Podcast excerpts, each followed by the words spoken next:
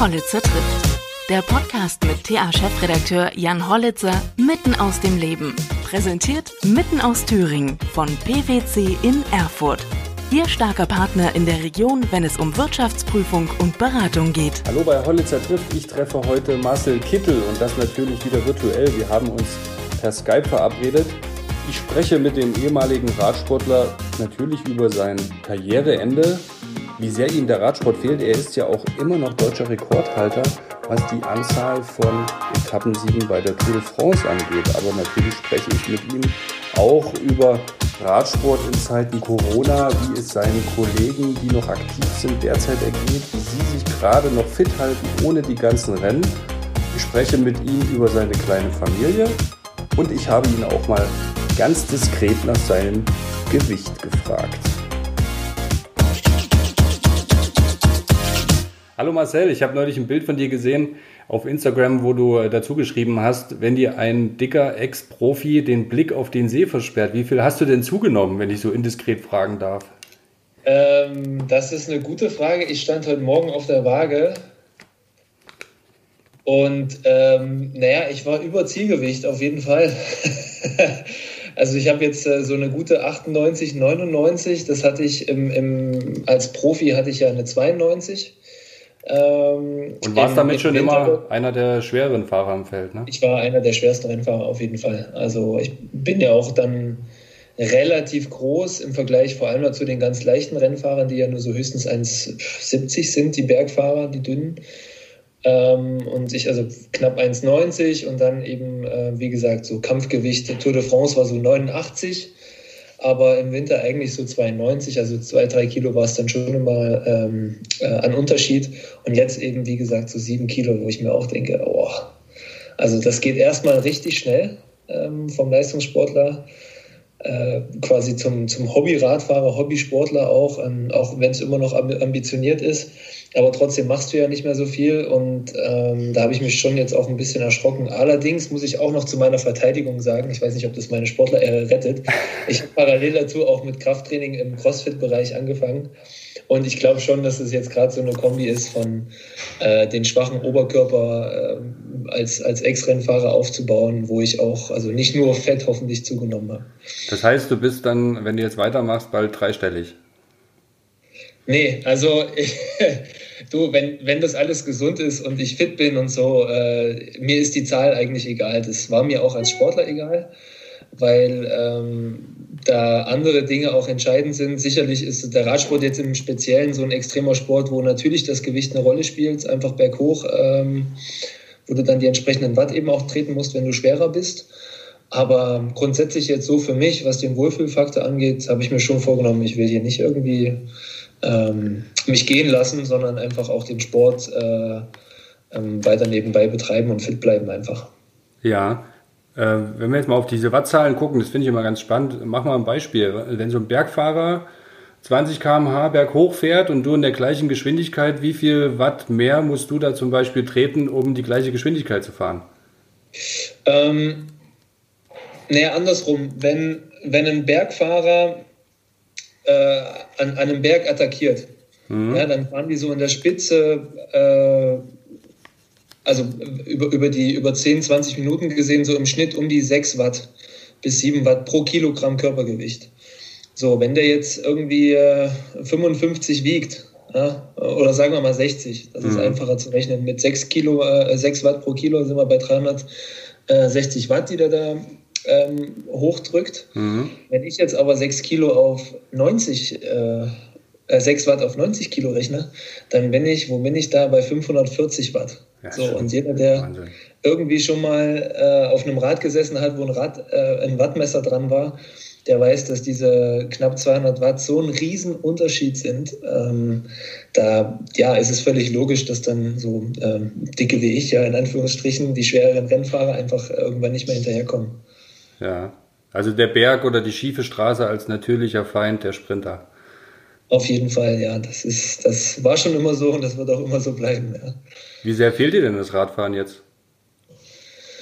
Ähm, Na, an sich fehlt mir das Radfahren nicht, weil ich jetzt gerade auch ähm, natürlich durch die Corona-Zeit, wo sowieso viel Zeit übrig bleibt, auch am Nachmittag zu füllen und wir hier am Bodensee auch noch fahren dürfen ähm, auf der Schweizer Seite, äh, hatte ich schon viele Möglichkeiten jetzt auch ähm, zu trainieren und auf dem Rad zu sitzen, die Zeit da zu genießen, ein bisschen in der Sonne zu chillen auch.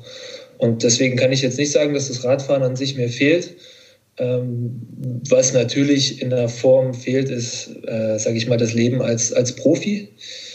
Was ich eben bis letztes Jahr hatte, das Unterwegssein mit einer Mannschaft ist schon was, wo ich sage, okay, das hat mir immer richtig viel Spaß gemacht, war auch für mich einer der mh, hm, Hauptgründe, auch überhaupt mit dem Sport anzufangen. Und der fehlt mir schon in einer gewissen Form. Aber ja, ich kann jetzt nicht sagen, dass der Profisport an, an sich mir fehlt, worüber ich eigentlich happy bin, weil äh, dann habe ich ja meine Entscheidung auch mhm. zum Glück irgendwie in eine Richtung getroffen, dass ich das jetzt nicht bereue. Aber ja, ähm, ich versuche eben dann den Rest, sage ich mal, an, ähm, an Sport, an Radsport, der mir, den ich noch irgendwie brauche, eben auszugleichen mit regelmäßigen Radfahrten. Mhm. Als Profi muss man sich zwar auch viel selbst organisieren, aber man kriegt natürlich auch viel durchs Team abgenommen. Also diese Tagesabläufe oder auch der, der Plan, der Jahresplan. Ist dir das äh, jetzt irgendwie schwer gefallen, dich danach selbst äh, zu organisieren oder zu strukturieren? Weil du, ja, du hast ja jetzt mit dem Studium angefangen, ne? Da kriegst du ja gar nichts vorgegeben. Ja. Da musst du dir deinen eigenen Plan machen und alles. Da guckt keiner also, danach. Nee, du hast auf einmal keinen Babysitter mehr. Ich bin hm, allerdings muss ich fairerweise dazu sagen, auch nie so ein Typ gewesen, der das unbedingt gewollt hat. Natürlich ist es ein Riesenvorteil, wenn du irgendwo als Profi unterwegs bist und du hast jemanden, der dir die Reisen plant und ähm, deinen Trainer, der dir die Trainingspläne natürlich auch aufschreibt und mit dir zusammen bespricht oder deinen Wettkampfkalender auch zusammen mit dem Team ausarbeitet. Aber das war für mich immer so auf einem Level von, sage ich mal, gleichwertiger Kooperation und, und auf Augenhöhe. Also ich wollte nie jemanden, der mir das vorkaut und mich da irgendwo von A nach B immer schickt. Mhm. Und deswegen mh, mm, war für mich jetzt diese Freiheit, äh, quasi gar keinen Plan vorgesetzt zu bekommen, schon erstmal natürlich was Neues, aber andererseits auch wirklich, äh, ich konnte das als was Positives empfinden, weil ähm, ich jetzt wirklich auch nur die Dinge machen kann und machen muss, die ich mir selber auch bewusst ausgesucht habe. Und das ist für mich ein absoluter Luxus und den genieße ich sehr. Und der war am Anfang natürlich auch schwierig erstmal, den zu handeln. Ja, ähm, sich zum Beispiel beim Studium zu überlegen, okay, ähm, will ich das jetzt mit den Dingen, die ich vielleicht noch neben dem ähm, Studium hermachen möchte, auch noch immer im Radsport in dem Bereich, will ich das jetzt übers Knie brechen oder sage ich, ich mache statt ähm, drei äh, Jahren vielleicht vier für, das, für den Bachelor, um mir da ein bisschen Zeit einzuräumen und auch für die Familie noch immer Platz zu lassen. Äh, das waren erstmal so Entscheidungen, wo man ähm, ja auch mal überhaupt erstmal Erfahrung sammeln musste, wie das jetzt überhaupt ist im neuen Leben. Und das fügt sich jetzt eigentlich alles so zu einem schönen Bild auch zusammen und ähm, ja, dass es auch allen Spaß macht, sage ich mal. Welche Studienrichtung hast du dir jetzt ausgewählt eigentlich? Ich habe mich jetzt für Wirtschaftswissenschaften im Bachelor eingeschrieben an der Uni Konstanz. Mhm. Und mit was für einem Ziel danach? Ja, mein eigentliches Ziel ist eigentlich gewesen zu sagen, okay, ich habe jetzt diesen Profisport für mich beendet. Ähm, da komme ich jetzt auch so nicht mehr zurück. Und was passiert jetzt noch so ähm, in den nächsten 30, 40 Jahren, 50 Jahren, bis ich halt irgendwann uralt bin, die möchte ich auch noch mit irgendwas füllen. Und deswegen bin ich eigentlich dazu gekommen, dass ich gesagt habe, okay, das ist ein Studiengang, der mich interessiert erstmal, äh, worauf ich Lust habe, dort die Dinge auch zu lernen. Ähm, äh, ja, wie funktioniert eine Wirtschaft, um allgemein anzufangen? Wie, wie läuft es auch ähm, innerhalb von Unternehmen ab. Und ähm, das waren so Sachen, da, da wollte ich gerne einfach was für mich dazulernen, um das einerseits als Plan B zu haben, ja, ähm, für nach dem Sport, um, um dort irgendwo wieder auch Fuß fassen zu können. Und ich sehe das auch ein bisschen auch als, als, als generelle Ausbildung für mich, hm, vielleicht im Verbund mit dem Studium auch innerhalb des Sports nochmal was zu machen. Und das sind eigentlich so die, ja, die, die zwei Gründe gewesen, warum ich mich dafür entschieden habe. Und ähm, ja, ich, ich glaube, man wird grundsätzlich auch nicht dümmer jetzt erstmal davon. Und es ist auf jeden Fall auch eine Challenge und ein Ziel, dass man sich setzt, wenn man sagt, okay, ich fange jetzt mit einem Studium an und äh, möchte das auch beenden. Ja, klingt auf jeden Fall sehr seriös. Bist du eigentlich ähm, angesichts dieser Corona-Krise gerade ein bisschen froh, dass du aufgehört hast und jetzt diese Hängepartie nicht mitmachen musst, die äh, leider ja viele deiner Ex-Kollegen durchmachen? Ja, also ich finde es auch erstmal natürlich, ja, es ist, es ist eine super komplizierte Situation im Moment. Natürlich auch für die Sportler, wenn die jetzt nur mal, sage ich mal, auf ihren, ihren Leben, ihr Leben schauen, ihre Karriere, ihren Sport äh, der quasi so innerhalb von Wochen zusammengebrochen ist, wo gar nichts mehr geht, wo, wo, wo Ziele, die ja also vor allem auch für Sportler ähm, unheimlich wichtig sind, über die sie sich auch definieren und motivieren, mhm. einfach quasi so ja, aus, der, aus der Planung rausgehauen wurden und jetzt müssen sie sich irgendwie über Wasser halten. Also vor so einer Situation habe ich persönlich auch riesen Respekt und ich bin sehr froh, dass das in der Form an mir vorbeigegangen ist ähm, und nicht in der Rolle als Leistungssportler weil ich, äh, glaube ich, damit persönlich auch Schwierigkeiten gehabt hätte, ähm, mich ja, dort entsprechend eben auch dann damit gut umzugehen. Weil ich glaube, dass es wirklich eine große Challenge auch ist an, an jeden einzelnen Sportler. Und ich ja, muss deshalb echt sagen, dass jetzt so der Schritt, den ich für mich entschieden habe, zu gehen, letztes Jahr ja, zufällig auch wirklich ähm, gefühlt der bessere ist, wenn ich jetzt sehe, wie es den anderen Profis auch geht. Mhm.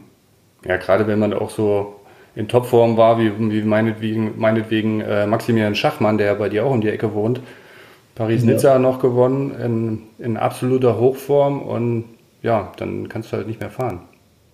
Ja, also ja, wie gesagt, die ganzen Ziele sind weg und ich habe ja Max jetzt ähm, auch hier zu Hause ab und zu noch mal getroffen und äh, wir sind auch mal ein, zwei Mal Training zusammengefahren und der ist so krass fit, wirklich. Also ich, das rechne ich ja ihm ähm, ganz, ganz hoch an, weil er eben genau einer von diesen Typen ist, die damit sehr gut umgehen können. Auch, auch Toni Martin zum Beispiel, die sich, ähm, ja, die sich da einfach auch die Zeit jetzt nehmen für sich selber, aber trotzdem ihre Ziele nicht vergessen. Und ähm, ich glaube, das, das wird jetzt auch dann die, die Sportler gut durch diese Phase bringen, wo, wo die Rennen weg sind, wo jeder auf sich selber erstmal gucken muss und ähm, sich irgendwie mit, ja, mit der grundsätzlichen Liebe zum Sport motivieren muss und nicht mit irgendwelchen Wettkampfzielen, mhm.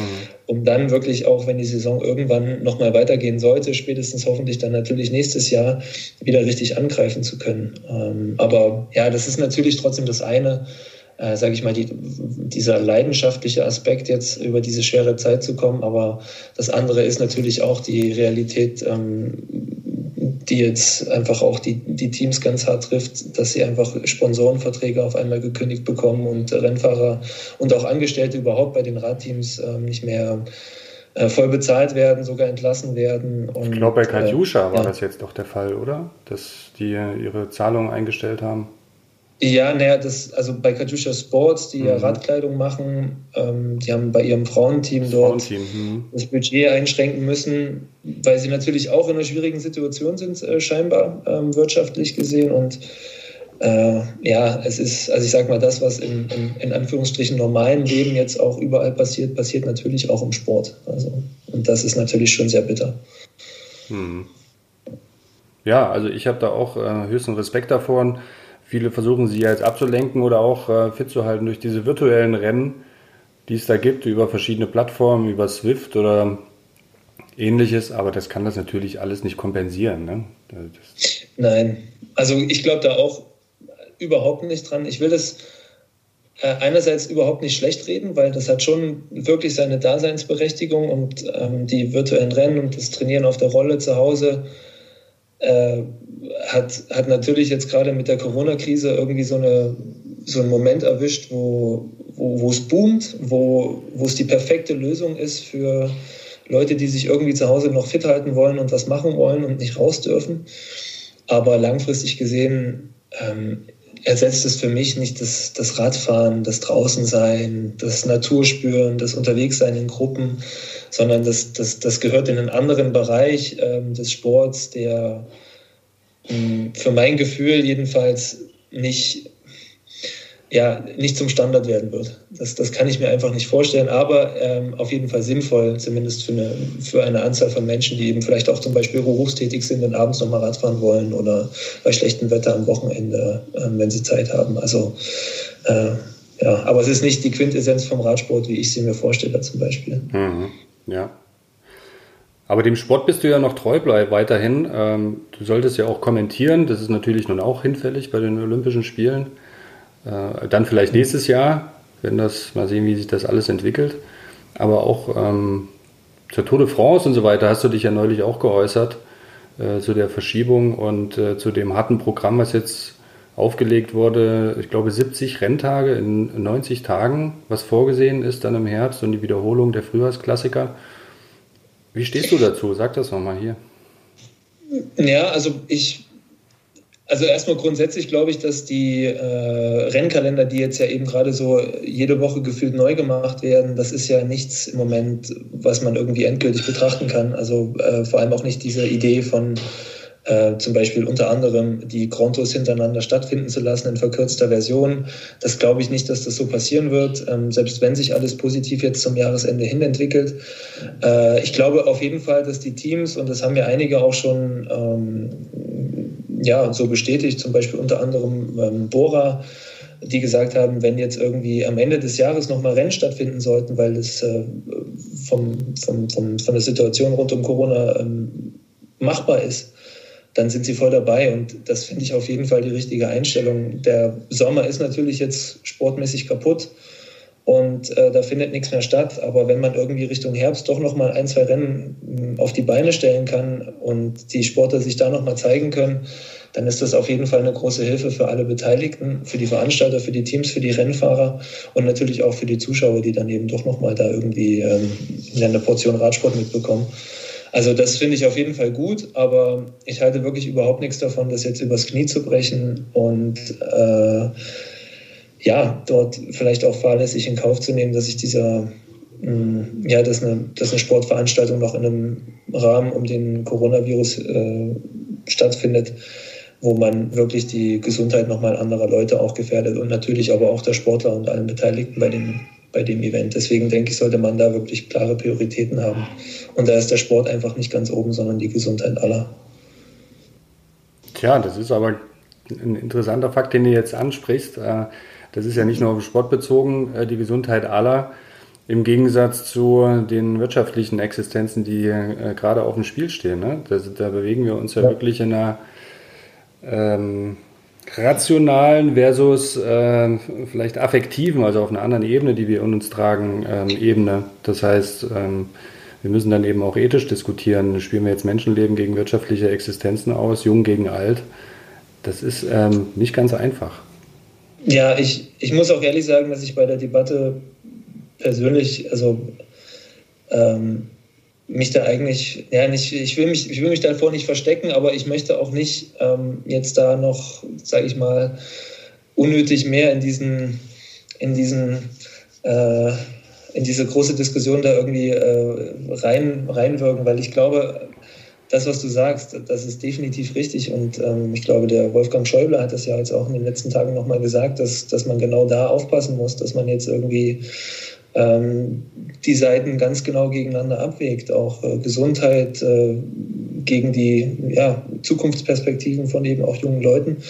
Ähm, wenn man da jetzt diesen Lockdown noch oder die Quarantäne noch ewig verlängert. Und die Entscheidung müssen andere treffen. Mhm. Ich, ähm, ich persönlich für mich kann nur sagen, ich bin, ich bin schon bereit, da auch jede Richtung mitzugehen, ähm, wenn, wenn das eben auch den entsprechenden Grund hat. Und ähm,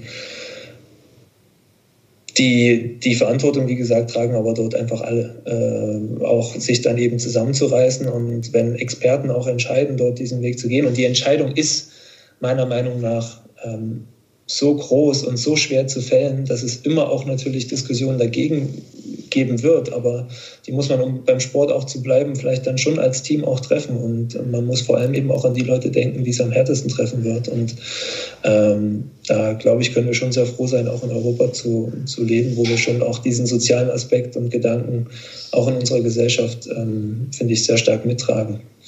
Also definitiv, ich glaube, das kommt auch manchmal zu kurz. Wir können wirklich froh sein, dass wir ähm, in Deutschland oder in der Schweiz sieht es ja ähm, ähnlich aus, in so einem System leben mit einem äh, funktionierenden, funktionierenden Gesundheitssystem und auch einer gewissen Absicherung. Heute kamen die Arbeitsmarktzahlen in Thüringen. Ich weiß nicht, ob du noch ab und zu mal in deine alte Heimat äh, schaust, wenigstens äh, in, die, in die Nachrichten. Online.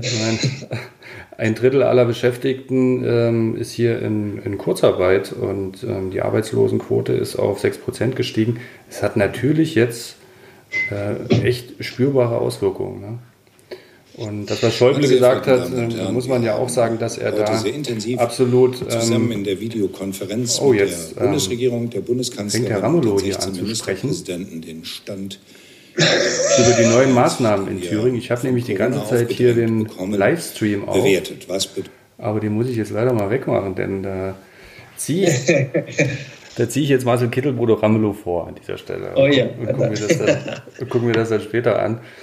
Ähm, genau, Bund und Länder haben ja eben zusammengesessen oder sich zusammen telefoniert äh, wegen der weiteren Maßnahmen äh, in Thüringen und er sagt jetzt, äh, in Deutschland und er sagt, was das jetzt für Thüringen bedeutet. Ähm, ja, es hat eben Auswirkungen ne? und das, die Arbeitsmarktzahlen sind da halt wirklich auch äh, echt erschreckend. Wie sieht es denn bei euch in der Schweiz jetzt eigentlich gerade aus? Ihr wart ja, ihr hattet ja eine echte Ausgangssperre, ne? Ähm, die echte Ausgangssperre in der Schweiz gab es nur glaube ich, in den Kantonen im Süden. Mhm. Ähm, Im Tessin zum Beispiel, was ja genau angrenzt an, die, an Italien, Norditalien, wo ähm, da wirklich, da war, glaube ich, ein sehr großer Corona-Ausbruch. Ähm, wo wir jetzt wohnen, das ist ja der, der Thurgau im, im Nordosten am Bodensee und ich glaube, da gab es insgesamt 219 ähm, oder also so ungefähr 300 äh, Corona-Fälle überhaupt. Und ähm, da sind nur wenige Leute auch verstorben daran letzten Endes. Mhm. Also es ist, glaube ich, jetzt hier so, eine, so ein Gebiet, wo es äh, noch ganz okay ist, was Corona betrifft, aber trotzdem gab es natürlich auch hier dann die äh, im Prinzip selben oder sehr ähnlichen, äh, sage ich mal, äh, Vorsichtsmaßnahmen dann mit ähm, in kleinen Gruppen nur unterwegs sein. Ähm, Geschäfte wurden geschlossen, Restaurants wurden geschlossen, Kinderkrippen und Kindergärten sind offen geblieben. Ähm, tatsächlich. Dort war es also quasi jeder Familie selber überlassen, was äh, man entscheidet am Ende. Aber ja, also hier ist es extrem ruhig gewesen und jeder war zu Hause. Das ist, also ich glaube, das unterscheidet sich nicht sehr viel von, ähm, von Deutschland zum Beispiel jetzt. Mhm. Wir haben ja letzte Woche schon mal telefoniert und da hattest du mir von einer äh, skurrilen Situation an der Grenze berichtet, ne? dass ähm, dort diese Zäune aufgestellt wurden und die ja. Leute gepicknickt haben und weil sie nicht mhm. Abstand gehalten haben, wurden dann in, weiß ich, zwei Meter Entfernung oder so die Zäune, jeweils zwei Zäune hingestellt und mh, mit Abstand. Ja, also zwischen, ja, es ist, also es ist echt, das ist auch wirklich ganz komisch, weil man, ähm, wir, wir wohnen ja hier wirklich nur einen Steinwurf von Deutschland weg. So, und ähm, an der Grenze zwischen Kreuzlingen, der Ort, wo wir wohnen, und Konstanz, also, also die, die Grenze verläuft eigentlich genau durch diese zwei Orte, durch einen großen Park. Und ähm, man merkt gar nicht beim Laufen von Konstanz nach Kreuzlingen, dass man normalerweise jetzt so wirklich das Land auch wechselt, sondern das, ist, das gehört irgendwie zusammen. Und jetzt stehen mit einmal, es hat angefangen mit einem großen Bauzaun, der dort über die ganze Länge vom Bodensee bis zu den nächsten Bahngleisen aufgebaut wurde stehen dort auf einmal Zäune und dann irgendwann hat das nicht gereicht, weil Leute sich immer noch getroffen haben, ja, also Familien, wo der eine Teil vielleicht in Deutschland wohnt, der andere in der Schweiz und ähm, haben sich dort getroffen, um zu, ähm, um zu quatschen und äh, da war aber nicht genug Abstand und dann wurde im Prinzip nochmal ein zweiter Bauzaun hingebaut und jetzt sind da drei Meter Abstand und die Leute setzen sich dann mit Decken jeweils auf die andere Seite und unterhalten sich und ähm, machen Picknick. Und also es ist echt sehr strange, weil Deutschland ähm, sich gerade, oder ich glaube auch generell, egal auch Leute, die jetzt in, in Deutschland irgendwo an der Grenze wohnen, das jeweils andere Land, was man dann vielleicht über die Grenze hinüber sieht, fühlt sich ewig weit weg an. Und ähm, das ist schon ein bisschen komisch. Äh, da fängt man schon an, auch die Situation vorher zu schätzen, wenn man sich da gar keine Platte macht. Äh, einfach über die, die Grenze auch zum Beispiel zu gehen oder ähm, auch zu reisen. Ich meine, das merkt ja auch jetzt jeder, der vielleicht einen Urlaub absagen musste für den Sommer. Mhm. Das ist alles doch nicht so selbstverständlich. Mhm. Ja, es trifft ja auch viele Deutsche, ähm, die in der Schweiz arbeiten und so weiter. Ne? Also da gibt es ja schon viele. Ja. Du bist ja, hast ja auch die Schweiz äh, als, als Wahlheimat gewählt, was sie die als Thüringer natürlich immer noch übel nehmen. Aber nein, da kann ja. da unten ist es ja auch sehr schön. Bleibst du eigentlich, willst, willst du eigentlich da bleiben oder kommst du irgendwann mal zurück? Äh, ich, ich, also vielleicht ist das auch so ein Thema natürlich, da ähm, äh, haben wir jetzt auch als Familie zum Beispiel immer so ein, na nicht eine Diskussion, aber wir haben das für uns eben so entschieden erstmal, dass äh, Tess und ich hierher ziehen, weil sie eben auch hier Volleyball spielen konnte.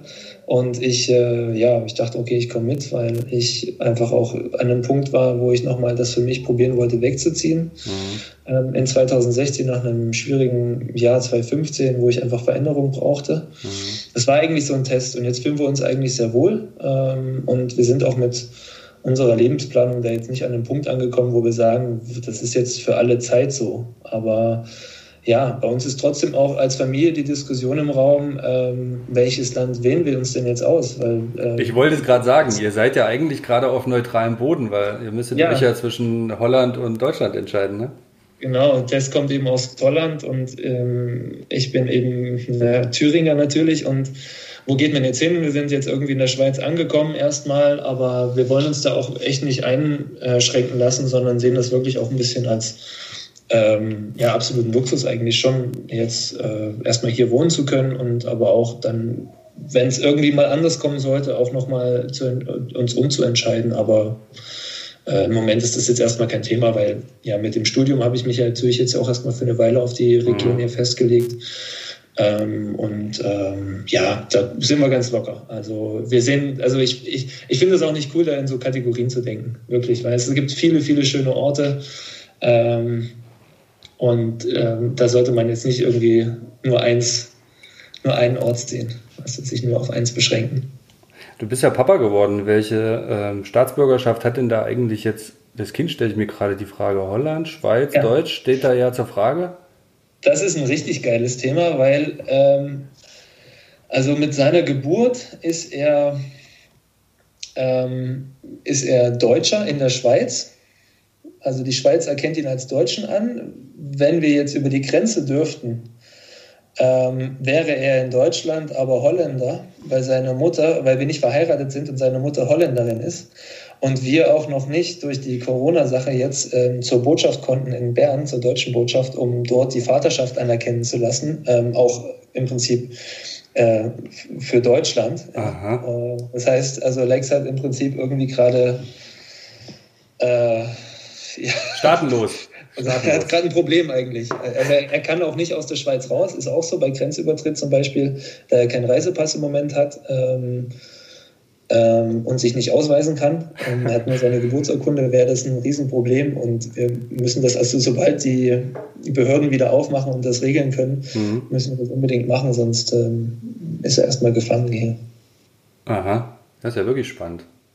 Ja, es ist echt, also gerade krass, ja. Weil man, also ich wusste das auch nicht, aber man muss eben in jedem Land auch, äh, das sind dann bei uns eben drei, ähm, die, die entsprechenden Nachweise sozusagen bei den Behörden eintragen lassen, dass er überall registriert ist. Mhm. Und äh, ja, dann ist er quasi, er ist dann, wenn das alles passiert ist, ist er 50-50, also ähm, Deutsch und Holländisch hat er dann als. Mhm ja, für die Großeltern ist das gerade auch nicht so einfach, ne? die ihren Enkel gerne sehen würden und äh, jetzt wahrscheinlich nur per Video, ne?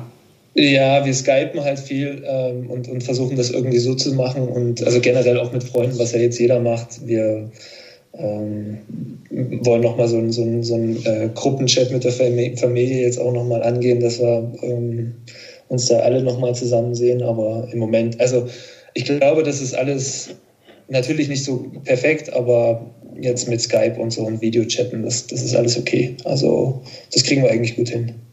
Man arrangiert sich halt mit der Zeit, ne? Ja, ja. Aber mhm. glücklicherweise gibt es diese Möglichkeiten auch, ne? Ja, eben, auf jeden Fall. Also das ist eigentlich ganz, ganz relaxed bei uns. Schön. Ja. Marcel, ich danke dir, dass du dir Zeit genommen hast. Ähm, und äh, viele Grüße in die Schweiz. Ja, danke schön. Grüße in die Heimat zurück. Und an die anderen äh, Exil- Thüringer Deutschen, die da in deiner Nachbarschaft wohnen.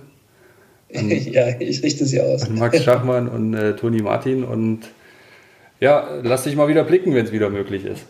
Auf jeden Fall. Also das Erste, was ich mache, ist, äh, die Familie zu Hause zu besuchen und eine Thüringer Bratwurst zu essen. Also, das fehlt mir schon. Gut, danke dir. Rein, ciao, ciao.